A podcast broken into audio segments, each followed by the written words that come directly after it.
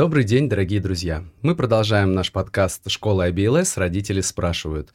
Меня зовут Никита Сергеев, я работаю руководителем контакт-центра школы IBLS, и каждый день родители задают мне самые волнующие вопросы, связанные с альтернативным образованием. И сегодня тема нашей передачи – психологическая поддержка семей на альтернативном образовании.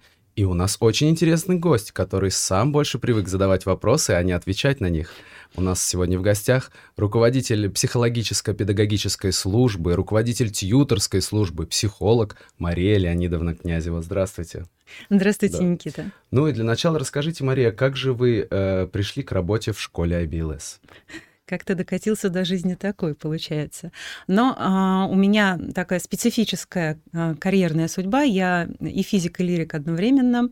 У меня физическое образование и психологическое образование. Поэтому, а, несмотря на то, что я давно работаю в образовании, у меня всегда идет а, некоторый уклон в какие-то технологии, а, в том числе дистанционное образование. И когда пригласили создавать психологическую службу вот в такой интересной школе, на дистанционном, заочном, семейном образовании, это показалось мне очень интересным вызовом. И мне кажется, что моя работа принесет большую пользу всем нашим ученикам. Ну, если говорить о вашей работе, что для вас психолог прежде всего? А, ну, психолог, само понятие, конечно, очень обширное, и а, психолог это, конечно, это помощник, да, это человек, который помогает решить какие-то вопросы. А Круг этих вопросов очень широк, потому что э, практически все наши сферы жизни, они так или иначе связаны с психикой, а значит, связаны с психологией. Вот. Что касается школьного психолога, то, конечно, в первую очередь мы говорим о вопросах образовательных, то есть это какие-то тревоги, переживания, связанные именно с учебой, но в, не, в них обычно включается и семейная психология, потому что обстановка в семье влияет на то, как ребенок учится.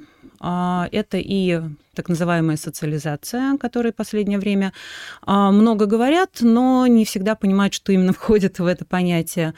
Это умение коммуницировать, умение общаться, много страхов по поводу всевозможных систем оценок, вот. И психолог, он в школе помогает ребятам с этими проблемами справиться, а родителям помогает помочь детям справиться с этими проблемами. Ну вот говоря эти проблемы, давайте попытаемся как-то хотя бы приблизительно структурировать, с какими же основными проблемами сталкиваются ученики, на дети на альтернативном образовании. Угу.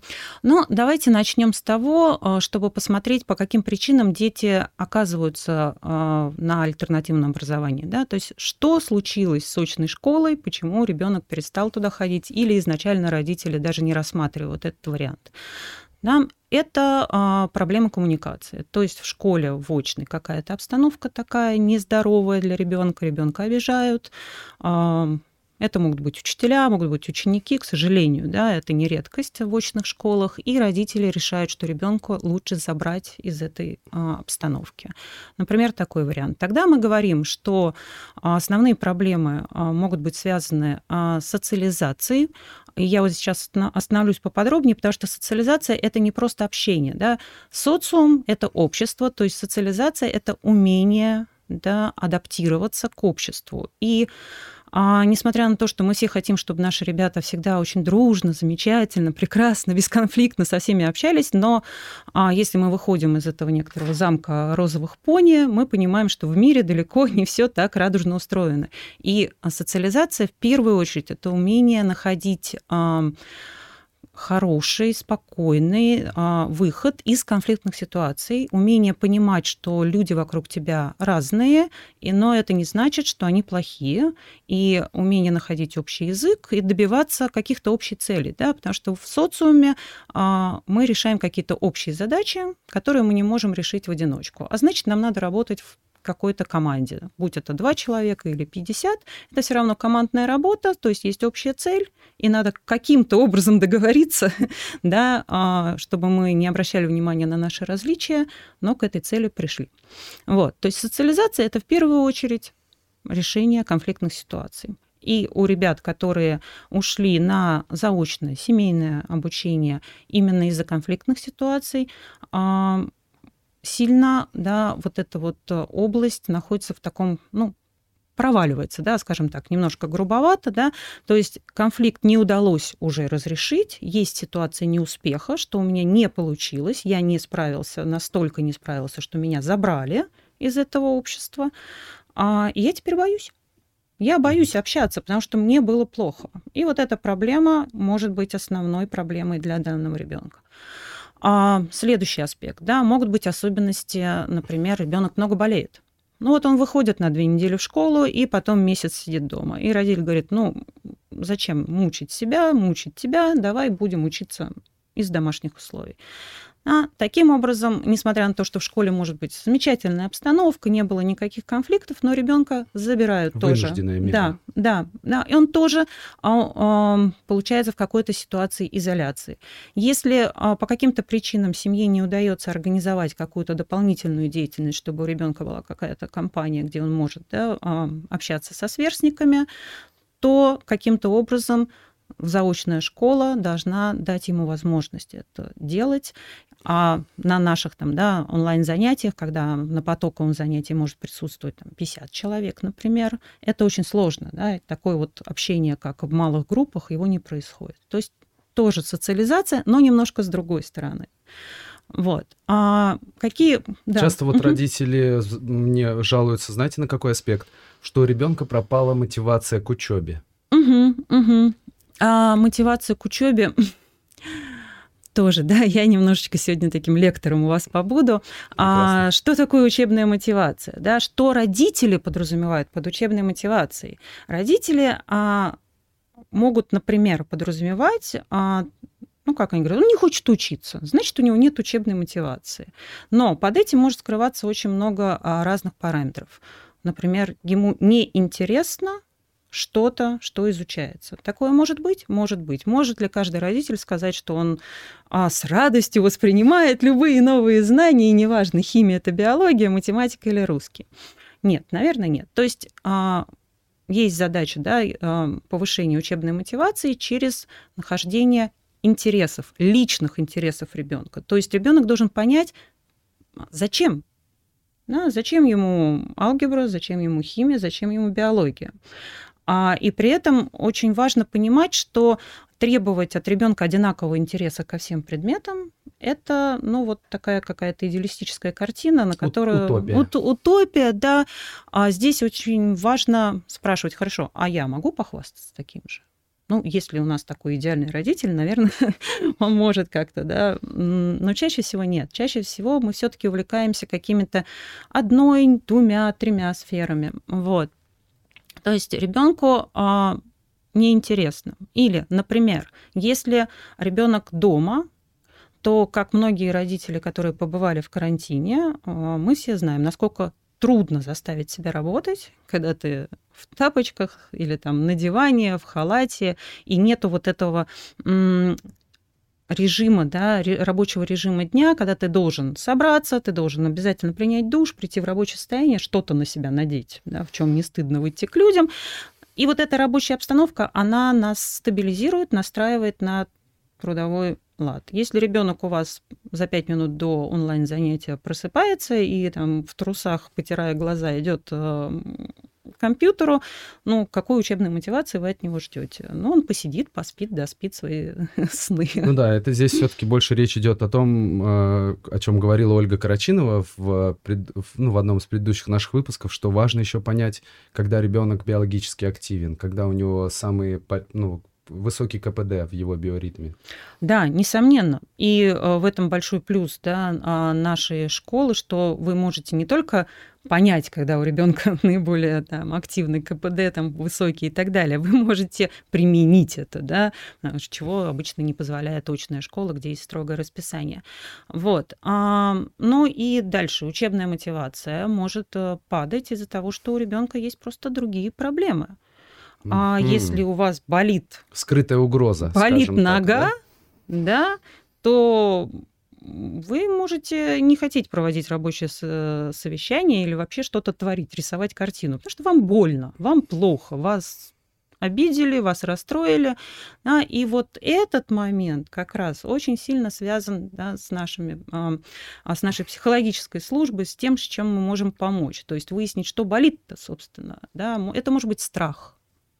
Страх чего угодно. Угу. Неуспеха, оценки, а, да просто вот этого дистанционного общения как, опять же, да, многие взрослые попробовали на себе, а, не всегда комфортно вот это вот ощущение, что ты сидишь перед камерой, тебя видно настолько близко. все таки когда вы находитесь в школе, «А, что-то там где-то, под... а тут вот, вот твое лицо на весь экран, это может вызывать тоже дискомфорт. Я не хочу, я не хочу туда, потому что там на меня все будут смотреть, например. Тоже вариант. Ну вот а, мы так затронули родителей а, а у родителей какие бывают основные проблемы? Ох, ну, у родителей, конечно, в первую очередь это такой а, спектр проблем, которые можно объединить словом тревожность. Да? Страх, То есть я это, сказать, это такая тревога, которая а, превращается а, из каких-то конкретных моментов в такой общий фон. Я волнуюсь что-то идет не так. Я что-то не вижу, не знаю, Будет что-то происходит. Да, я, жду, я да. нервничаю, я не уверен в собственном решении, а правильно ли я сделал. А, и родитель эту тревогу пытается компенсировать максимальным контролем. Да? Мы сидим с ребеночком в обнимку на онлайн-занятии, записываем слова учителя, проверяем, там, все ли, все ли правильно. Да? А, мы вместе все-все-все досконально изучаем, задаем 500 тысяч вопросов, ответы нас не устраивают, они только там, да, поднимают уровень тревожности, потому что в этом состоянии любой ответ вас не устроит. да, дело не в том, что даются плохие ответы, дело в том, что а, уровень вот этот, да, фоновой тревожности не позволяет эти ответы услышать и как-то успокоиться. И а, также родители часто забывают про то, что, ну, это касается тех родителей, кто только-только пришел в нашу школу, мы забываем про то, что период адаптации должен быть, он обязательно есть, и а, форма обучения, которая а, в нашей школе, она принципиально другая. Да? То есть есть некоторая такая иллюзия, иногда я с ней сталкиваюсь, что, как, что наша школа это как будто бы вот взяли очную школу, перенесли ее в онлайн, угу. все то же самое, только через компьютер. А это абсолютно не так. Это даже вот диаметрально противоположная да, форма обучения. И к ней надо адаптироваться и ребенку, и родителю. Конечно, ребенку сложнее всего, потому что от него сразу требуются какие-то результаты. А, они могут требоваться не со стороны школы, а привык, привыкшие родители к тому, что там, как вот в электронном дневнике заполняются оценочки, очень нервничают, когда у ребенка а, не видно, да, а что, а, а что-то происходит или нет, да, когда аттестация там не так часто, как хотелось бы родителям, им хочется видеть вот эти вот звездочки, плюсики, их мало, возникает опять тревога, а вдруг что-то идет не так. И на, на, уходит иногда месяц, иногда полтора, иногда до трех месяцев а, уходит на то, чтобы просто а, освоить да, вот эту форму, успокоиться, адаптироваться и ну, отпустить немножко вот эту вот э, тревогу и желание полностью держать под контролем весь процесс. Ну вот, вот мы и приходим к самому интересному. Как же как наша психологическая служба может помочь и ученикам, и родителям? А, значит, сейчас у нас а, первая, да, вот психологическая служба только начала свою работу, и а, первое, с чего мы начали, мы открыли группы для детей, они называются «Круг друзей». Эти группы открыты для детей всех возрастных категорий, от первого класса до одиннадцатого. Сразу скажу, что это небольшие группы. Мы допускаем максимум 12 человек, потому что иначе а, работа в этих группах потеряет свою эффективность. Вот. Группы встречаются раз в неделю, и в них происходит что? Да, это, а, конечно, психологические группы, их ведут педагоги-психологи.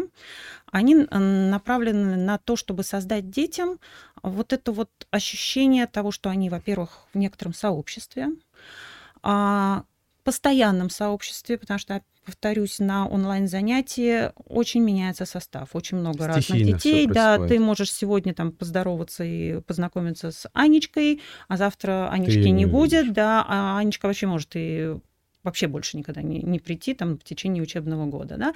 Здесь создается некоторая островок стабильности. Да? То есть э, дети через а, какие-то психологические занятия, игры выстраивают э, коммуникацию, а, делятся своими переживаниями. Иногда детям не хватает просто вот этого пространства, где они могут сказать, господи, как я боюсь там этой контрольной, или эм, пообщаться, какие учителя там нравятся, какие занятия нравятся, какие книжки нравятся, какая музыка нравится, и услышать ответ от своих сверстников, разделить свои эмоции. Это не обязательно а, негативные эмоции, не обязательно делиться только страхами, там, да, это, чтобы не было иллюзии, да, что эта группа собирается, и все грустят и плачут. Нет, нет, как раз а, радостными эмоциями дети тоже делятся а, и находят отклик, и вот это ощущение, что они а, находятся внутри какого-то социума, социума, да, то есть, опять же, возвращаясь к тому, о чем я говорила в начале, происходит как раз социализация. Но она происходит а, не стихийно, угу. а под как бы таким окормлением профессионального возрастного психолога, который помогает ребятам вот нащупать э, какие-то пути, да, как находить общий язык, решать какие-то проблемы. В зависимости от возраста. Могу ли я разные. сказать, что как быть в гармонии с самим собой? И с альтернативным образованием. Конечно можно, же. конечно, можно сказать, да, потому что вопросы адаптации вообще к жизни на платформе, они а, вот являются одной из первых задач этих а, групп круга друзей. А, и мне очень нравится, что вы сказали слово гармония. А, я хотела бы обратить внимание, что слово гармония, гармония с самим собой а, часто путается с некоторым таким состоянием блаженство, да, вот как вот, вот я в гармонии с собой, mm. я воткнула себе василек в волосы и босиком в ночной рубашке по ржи, значит, бегу по полю, песню пою и жаворонку ее, да, направляю. Нет, гармония — это созвучие, а созвучие — это означает то, что вы настраиваетесь на а, свои внутренние а, переживания, не только хорошие, а очень важно а, слышать и то, что вас тревожит, да, то есть вот эта вот смутная тревога, о которой я говорила про родителей, а, она, если ее начать изучать, да, и погружаться в нее, то она перестает быть такой смутной, непонятной, да, а мы выясняем, что это конкретный страх вот этого, конкретный страх вот этого, беспокойство здесь, беспокойство здесь. А как только вы назвали демона, да, вы, значит, можете с этим работать. Э, позвольте, если такой пример есть, вот всякие фильмы про экзорцизм, да, там угу. вот назови себя, назови себя. Да. Вот пока демон не назвал, кто он, да, там непонятно, как с этим работать. Да? Вот, вот этот ужас, который мы испытываем, вот эта тревога, которая нас накрывает, как вот это вот какое-то покрывало. Как только мы узнаем имя, когда мы можем назвать свой страх, когда мы можем назвать источник тревог, все, считайте, 50% проблемы решено, потому что уже понятно, дальше есть как бы, да, нужное заклинание, которым мы демоны, демоны изгоняем. Работать, да. Да. Ну, а как же вот, например, родителю понять, что ему необходимо обратиться к психологической службе? Какие могут быть предпосылки? А, знаете, здесь я бы хотела попросить наших родителей использовать принцип, да, лучше перестраховаться, чем не доглядеть. Да? А, то есть если вы чувствуете, вот даже не можете толком сформулировать, вот что-то не то, да? если вы замечаете, что вы а, более как-то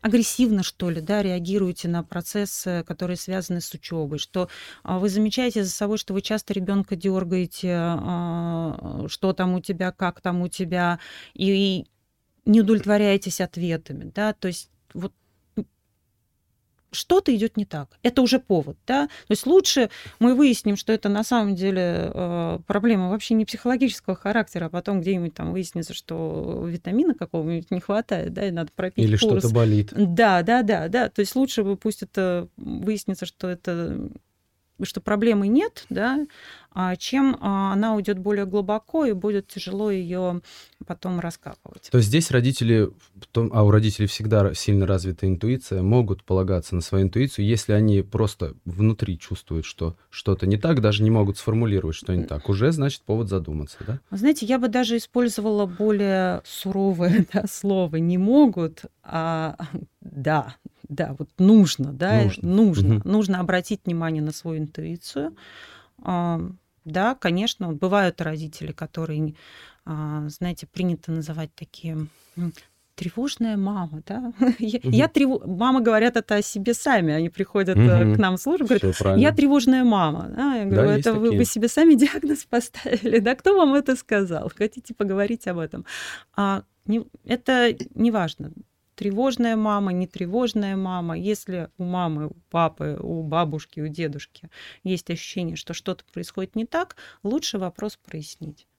Ну да, ведь э, многие из родителей э, не, не имели опыта э, расшкалирования, так да, назовем. Поэтому, конечно, когда они выбирают для своего ребенка путь, э, которым и для них неизвестен, им хочется знать все в подробностях, все в деталях. И вот э, тут как бы тоже назревает такой вопрос. Прекрасно, что у нас есть наш круг друзей, да, но что делать родителям? Что вы можете посоветовать родителям, которые не имеют возможности этот круг друзей посещать или пока еще просто даже о нем не знают? А, ну, есть э, несколько рекомендаций, да. А, вот зацеплюсь за ваши слова. А, тревога и страх часто возникают в ситуации неопределенности. То есть, когда мы чего-то не знаем, это нас пугает гораздо больше, чем когда мы знаем даже что-то очень нехорошее. Да? Наверное, все знают примеры, когда э, человек болеет, ему долго не могут поставить диагноз, потом ставят какой-то нехороший диагноз, а он счастлив, потому что наконец-то, Господи, мне 10 лет не могли сказать, что со мной. Да? Любая определенность снижает тревогу.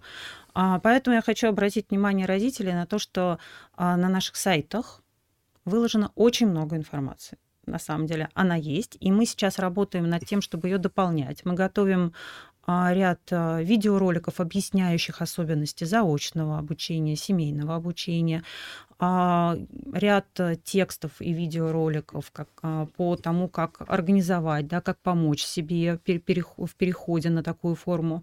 Вот, э, подкасты, которые мы сейчас записываем, несомненно. Да, то есть обратите внимание на ту информацию, которая уже есть в доступе у вас. А, и не ленитесь задавать вопросы, да, потому что у нас, опять же, да, есть достаточно много людей в школе, которые готовы на них отвечать, и мы всегда стараемся максимально полно информировать родителей теми способами, которые нам доступны. То есть не стесняться искать угу. новую информацию, искать ответы на свои вопросы, пока не появится понимание, что да, да. И вы знаете, я еще хотела бы обратить внимание а, на то, что в школе есть э, ресурсный центр, он как раз исключительно для родителей. А, и большинство м, услуг, которые оказывает этот э, центр для наших заочников, для родителей наших заочников, являются абсолютно бесплатными. Например, да, там есть специалисты, которые проконсультирует по вот э, созданию условий, да, то есть по режиму, по тому, что уже обсуждалось на других подкастах, то, что мы сегодня угу. упоминали, можно просто обратиться за индивидуальной консультацией. А когда вы приходите, рассказываете, что вот, а у меня вот так, да, вот у меня угу. здесь стоит шкаф, во столько-то я ухожу на работу, и вы с консультантом а, приходите к тому ну, плану. Ну или, как вы говорите, да. напрямую указав на проблему, которая да, есть. Да, да. Угу. А вот еще был очень интересный вопрос от родителей. Если у ребенка неуспеваемость по какому-то предмету, можно ли сразу э, искать психологическую подоплеку в этом? А... Вот мы уже об этом mm-hmm. так проговорили вскользь. Да, я... Но всегда ли это так? А, это не всегда так. А, психологическую подоплеку искать можно. Вопрос где? А, Чаще всего родитель думает, что психологическая подоплека где-то там в ребенке скрыта, да? Uh-huh. Вот. А как это не, не странно или не удивительно, чаще всего подоплеку надо искать в родителе. Вот, потому что помимо того, что родитель а, является для ребенка самым-самым значимым взрослым, да, вы пример для подражания или да, если ребенку по какой-то причине не нравится, да, демонстрирующий э, поведение какое-то взрослое, то это пример для отрицания и для отказа. Да? А, то есть родитель может бессознательно, да, я, конечно, не говорю о том, что родитель специально ходит и говорит, что алгебра плохой предмет, зачем она вообще угу. в жизни нужна. Нет, но можно бессознательно транслировать ребенку ненужность этого предмета, неважность этого предмета, а, неинтересность этого предмета, и так далее, и так далее. Например, такой момент. А другой момент может быть а, это ожидание родителя. Да? А вы уверены, что у ребенка должна быть прекрасная успеваемость по всем предметам? Вы уверены, что это нужно вашему ребенку. То, что это вам нужно, я понимаю. Да, да, да. Мой ребенок отличник, у него прекрасно, да, вот я хорошая мама, я хороший папа, да. А нужно ли это ребенку? Уверены ли вы да, в этом? И а, чаще всего, а, когда вот мы говорим о таких семейных консультациях, то есть когда родитель приходит к психологу, а, чаще всего формулируется запрос таким образом. А, ну вот Ребеночек работал, работал, хорошо работал. А теперь сломался, его надо починить. Почините, пожалуйста, тетя, дядя, психологи. Мою игрушечку. Мою игрушечку, да. Угу. Игрушечка сломалась, не работала. Я ключик верчу, а она не ходит. Вот. Нет, да, то есть вот это, вот это сразу нет. Потому что а, запрос, которым работает психолог, он звучит по-другому.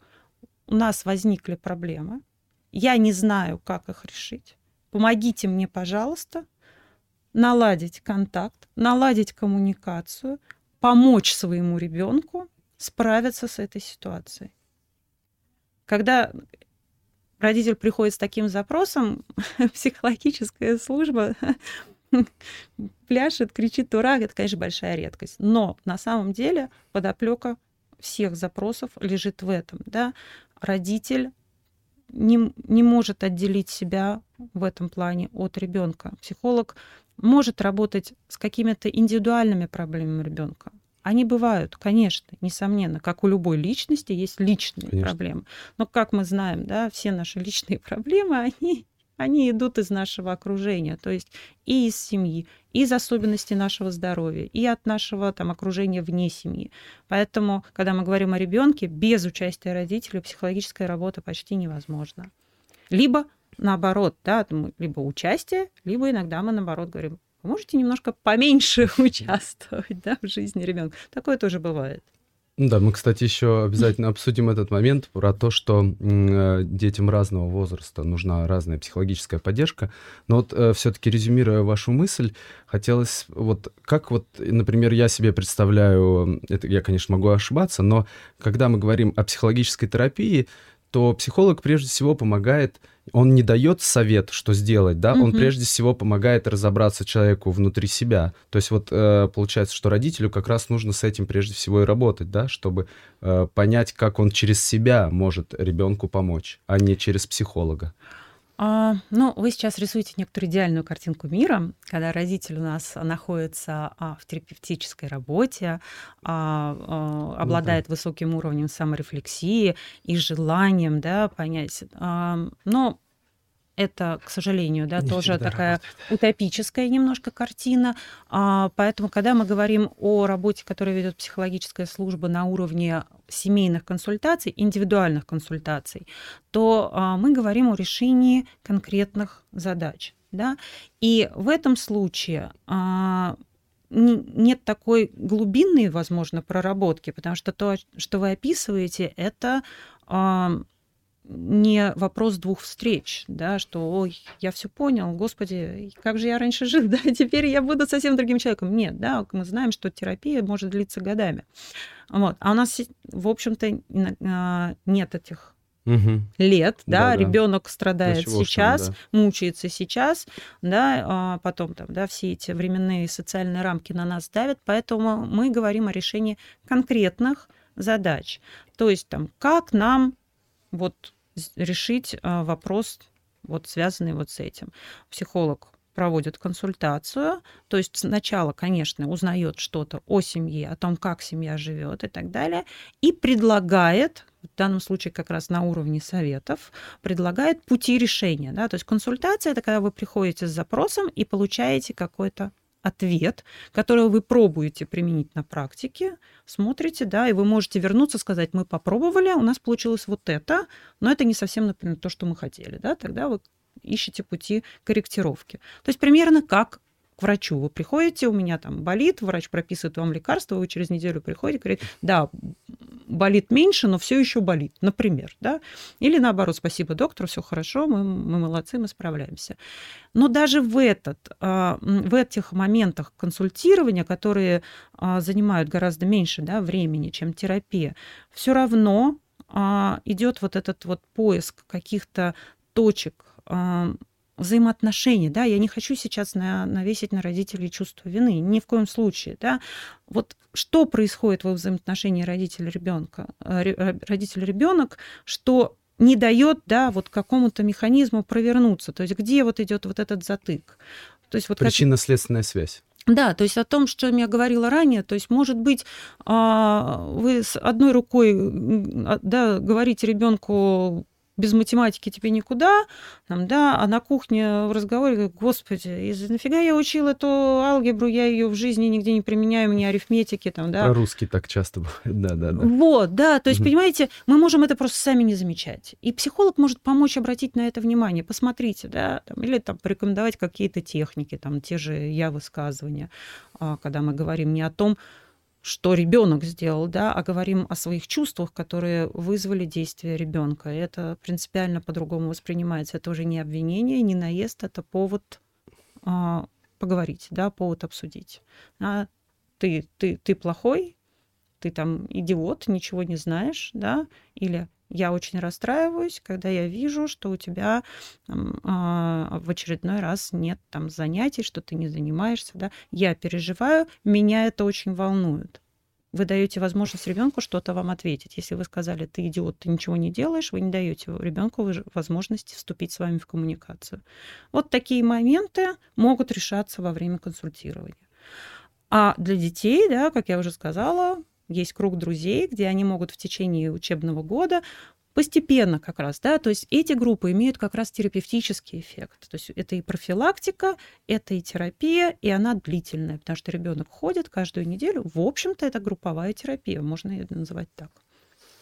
Ну и, конечно, все-таки при этом, так же как и в учебе, должен отличаться подход к детям начальной школы, и детям старшим, да, то есть э, вот э, я смотрел несколько ваших интервью, и мне тоже очень захотел задать вам этот вопрос. Как вы, например, считаете, в какой э, период начинает, э, э можно уже считать ребенка взрослым? То есть, если, но это действительно есть э, различия, ведь и э, как находить ключики подхода в начальной школе или как подходить ключики подхода к старшеклассникам, это совершенно два противоположных э, могут быть аспекта, так как вот, например, вы рассказывали о том, что иногда нужно вообще не сохранять дистанцию, угу. для старших детей, правильно? И вот э, как вот эту золотую середину найти? Ведь младшим детям нужно проявить больше участия, а старшим э, как-то с, с, чуть меньше. И вот где родителям поискать этот баланс и как это может быть применимо, ну вот хотя бы к возрасту примерно, плюс-минус. Uh-huh. Я понимаю, конечно, что некоторые э, люди остаются и до 50 лет детьми. Э, к сожалению, многие люди остаются детьми всю жизнь. Да, у нас очень, а, ну вот в нашей стране вообще традиция сепарирования а, взрослых детей от родителей ее нет. Да, то есть это все наши прекрасные анекдоты про то, как теща приезжает и помогает, э, значит, рассказывает зятю, как надо любить дочь, а дочери как варить борщ, это ровно про то, что никакой сепарации нет. Родители участвуют в браке молодой семьи, а дальше там, да, все это идет по по кругу передается из поколения в поколение. Смотрите, здесь, а, с одной стороны, если я сейчас буду углубляться в особенности возрастной психологии, то это будет такая лекция не на один час. А, у меня есть один рецепт, который э, я пытаюсь э, реализовывать не только в психологической, но и в моей практике как матери, да, а, у которой как раз очень разновозрастные дети. Там, где у вас хватает памяти, ну, на свой юный возраст, постарайтесь вспомнить. Да, то есть вспомните себя подростком, например, да, а вспомните а, себя на уровне начальной школы, если у вас ребенок начальной школы. Чего вам больше хотелось? Чего вам не хватало? Что вы переживали? А, например, а, вспомните, как вы пришли, например, к своей маме, пожаловались, что у вас прыщи, да, подростковые. И что вам сказала мама? Бывает такое, ну, довольно часто, что мама говорит, ой, слушай, это ерунда. Да. Ой, ой, да не ну ерунда, внимания. не обращай внимания, это, это ты, ты у меня... Дальше мама может начинать говорить, да ты у меня все равно самая красивая, я тебя больше всех люблю. И вот э, вроде бы кажется, что мама молодец, она поддержала своего ребенка. Да? Но с чего начался этот разговор, что ребенок пришел, сказал, мама, у меня проблема. Мама сказала, твоя проблема не проблема она ничего не стоит, она ерун... полная ерунда, да, так называемое обесценивание. То есть мы сначала ребенку говорим, все твои чувства ничего для меня не значат, но я тебя очень люблю. Mm. А, да, Такое. да, вот, поэтому очень а, важный момент. Это, кстати, вне возраста. Да, мы то же самое можем сказать э, третьекласснику, который расстроился из-за какой-нибудь оценки, а, у него что-то не получилось в спорт, да, да в любом возрасте. Мы таким образом нас учили так поддерживать друг друга. Мы поддерживаем так своих друзей. Говорю, ну, что бы там ни было, ты все равно мой друг. Да, да, да. да. Какая тебе разница, что это то, что он сказал? Ну, вашему другу есть разница, да. И как раз, да, что меняет? Что, меня, что меняет одно, одна простая фраза «я тебя понимаю». Mm. Я тебя понимаю, я понимаю, что это обидно. Да, я понимаю, что ты переживаешь. Дальше вы можете обсудить с ребенком, а действительно ли это переживание, а, ну вот стоит как-то так, так сильно да, переживать, а, может быть, перевести в какую-то шутку, подсказать пути решения, там еще что-то там, да, если мы говорим о там, теории безусловного принятия, рассказать ему, что вам не важно, какие у него оценки, что вообще не в оценках дело важно, там, нравится ему, например, этот предмет, нравится, э, какие знания он получает и э, так далее, да, то есть куда вы дальше поведете беседу, это зависит от вашего там, стиля семейного Ну, воспитания. при этом же есть такая ситуация, что чем старше становится ребенок, тем сильнее он закрывается. А... И беседу уже ввести сложно. Вот понимаете как? Это же следствие. Это следствие mm. другого, одно, одно следствие другого. Если вы ребенку все время показываете, что его чувства для вас ничего не значат, то когда его шибанет, извините меня за жаргон, подростковый возраст, гормоны и все такое, он будет знать, что мама, папа это последние люди, которые меня поймут он обратится за помощью к своим сверстникам, каким-то старшим товарищам. И, как мы прекрасно знаем, далеко не всегда нам, родителям, нравятся те советы, которые ему дадут Это его точно. сверстники. Да? Если мы хотим а, сохранить этот а, контакт, то а, вот этот рецепт, да, он к сожалению, не быстрый. То есть если уже отношения с подростком основаны на недоверии и ощущении подростка, что родители а, не ценят его чувства, это можно исправить. Но это долгий путь, да, как любое исправление. Да, а гораздо легче профилактика, чем лечение. И если пока у вас ребенок еще не достиг mm-hmm. этих критических mm-hmm. точек, обратите внимание, да, как, как вы строите коммуникацию. А постарайтесь показать ребенку, что его чувства в первую очередь для вас важны. И еще один момент, да, здесь очень важно а, не врать ребенку. То есть а, мы часто слышим, да, нельзя ругаться при ребенке, нельзя повышать голос и так далее. А, то есть а, нельзя демонстрировать ребенку, что мама злится, мама расстроена, мама вообще ненавидит всех на свете и хочет всех убить. Да? Это, с одной стороны, кажется очень логичным. Ну, да, ребенок угу. должен расти в комфортной, комфортной атмосфере. Но проблема заключается в том, что все эти чувства ребенок испытывает. И чем он младше, тем они яростнее. Да? Если мы как бы покопаемся в голове у совсем маленького ребенка, то мы обнаружим, что вот эти агрессивные а, импульсы, они просто бесконечные, они, так, они невероятно сильные. И, то есть ребенок обижен, он чувствует, что он готов все разбить, все уничтожить, ему очень плохо, его изнутри раздирает. А он смотрит на маму, а мама все хорошо, все хорошо, да, вот как это с этой улыбочкой, которая угу. как прибили, так и держится, вот так она ходит. что возникает? Какая дальше идет логическая цепочка? Мама никогда не испытывает этих чувств. Но мама это мой, да, это мой образец. Значит, я какой-то не такой, раз у меня такие чувства, да, то есть со мной что-то не так. А, и, конечно, вы спросите меня, ну что, мама должна бить чашки, посуду, кричать? Нет, нет. Но а, говорить о том, что у мамы есть не только позитивные эмоции, угу. очень важно. Да, не надо орать. Но вы скажите ребенку, что, слушай, я сейчас так злюсь, что, честно говоря, вот хочется что-то сломать. Не надо это не надо после этого что-то ломать, не надо кричать, да, но, но вы, можно как, объяснить. но вы можете обозначить ребенку, что вы испытываете ярость, угу. что вы испытываете злость, что вы расстроены, что вы опечалены.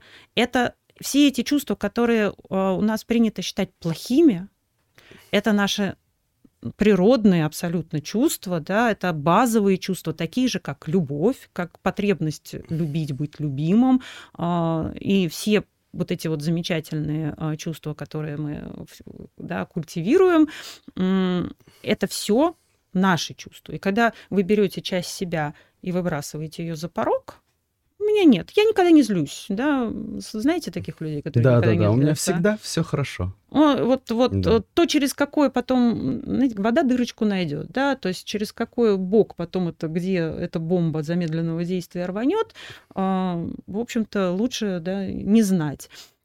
Вот. Мама злится, это нормально. Ребенок должен знать, что мама злится ну, когда это, да, понятно, не надо звонить, там, да. Знаешь, я сегодня да. злюсь, да. Нам понятно, что. Ну что, ничего человеческого маме не чуждо. Конечно, тогда у ребенка не будет возникать ощущение, что он другой, что он не такой, что он вечно виноват, что он испытывает эти чувства.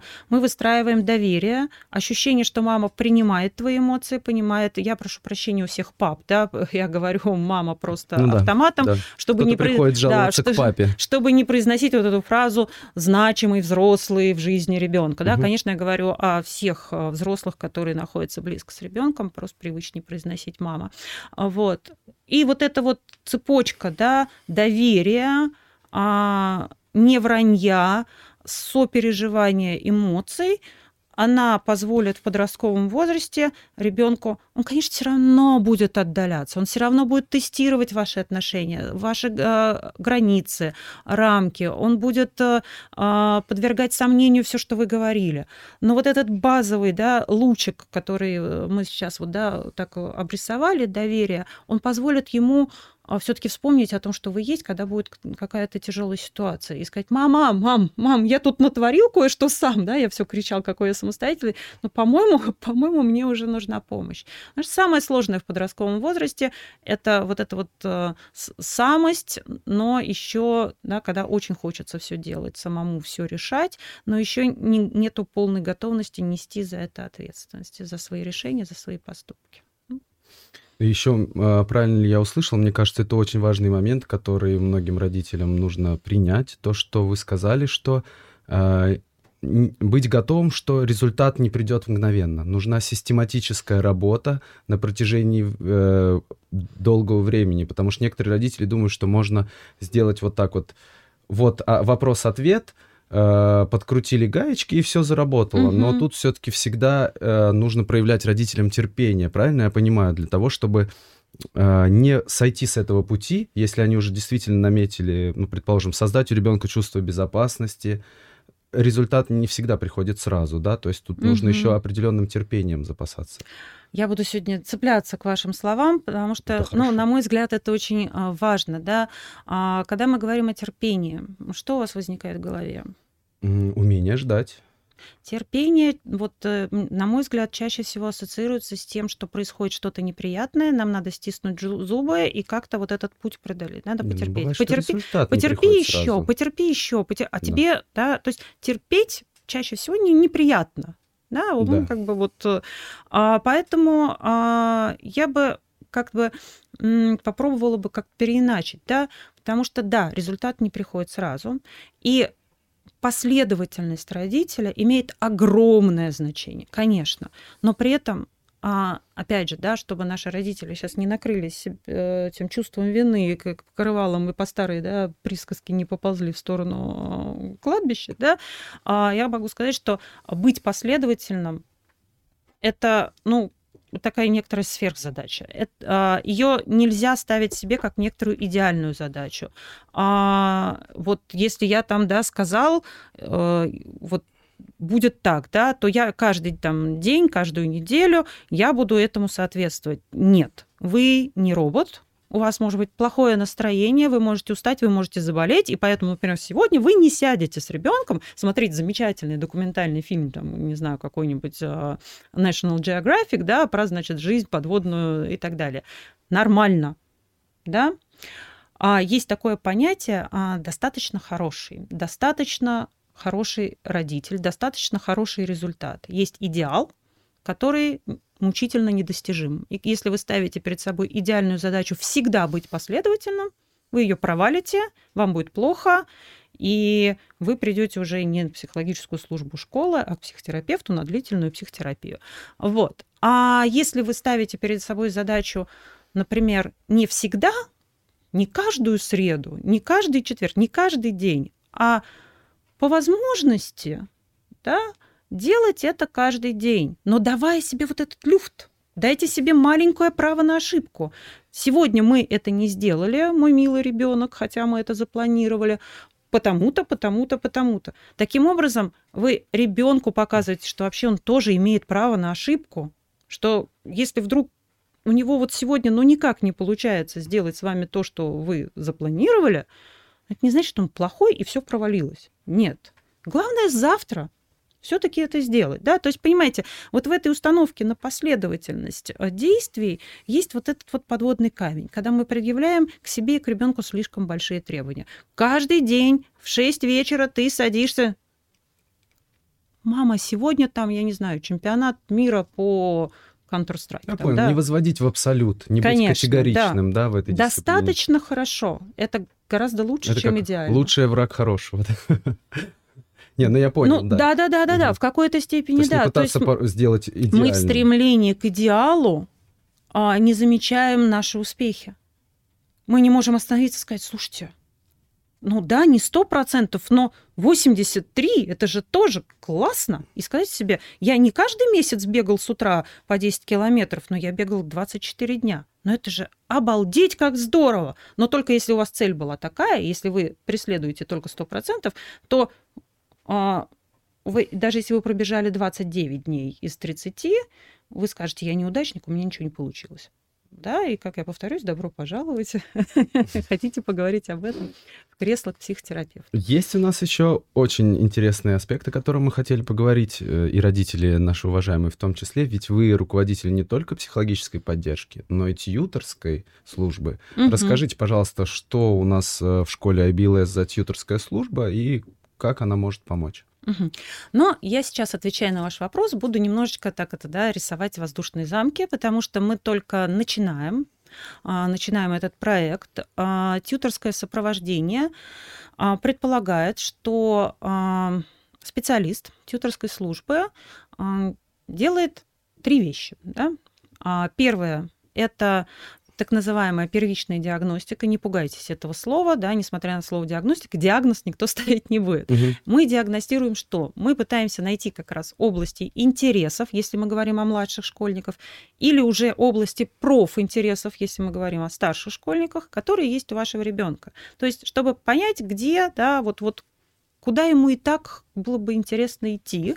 А, Это не всегда, далеко не всегда очевидно, потому что ребенок может честно говорить, что он хочет стать врачом, потому что мама, папа, бабушка все врачи, но на самом деле там, да, Мы это называем наметить образовательный маршрут. Да, Вот да, так да. То есть, Мгм. Но, понимаете, прежде чем его наметить, надо э, маршрут, это когда мы Учесть идем из точки А в да. точке Б, то есть это когда уже есть цель. Сначала мы должны найти цели. Вот это Мгм. диагностика про цели. Мгм. да?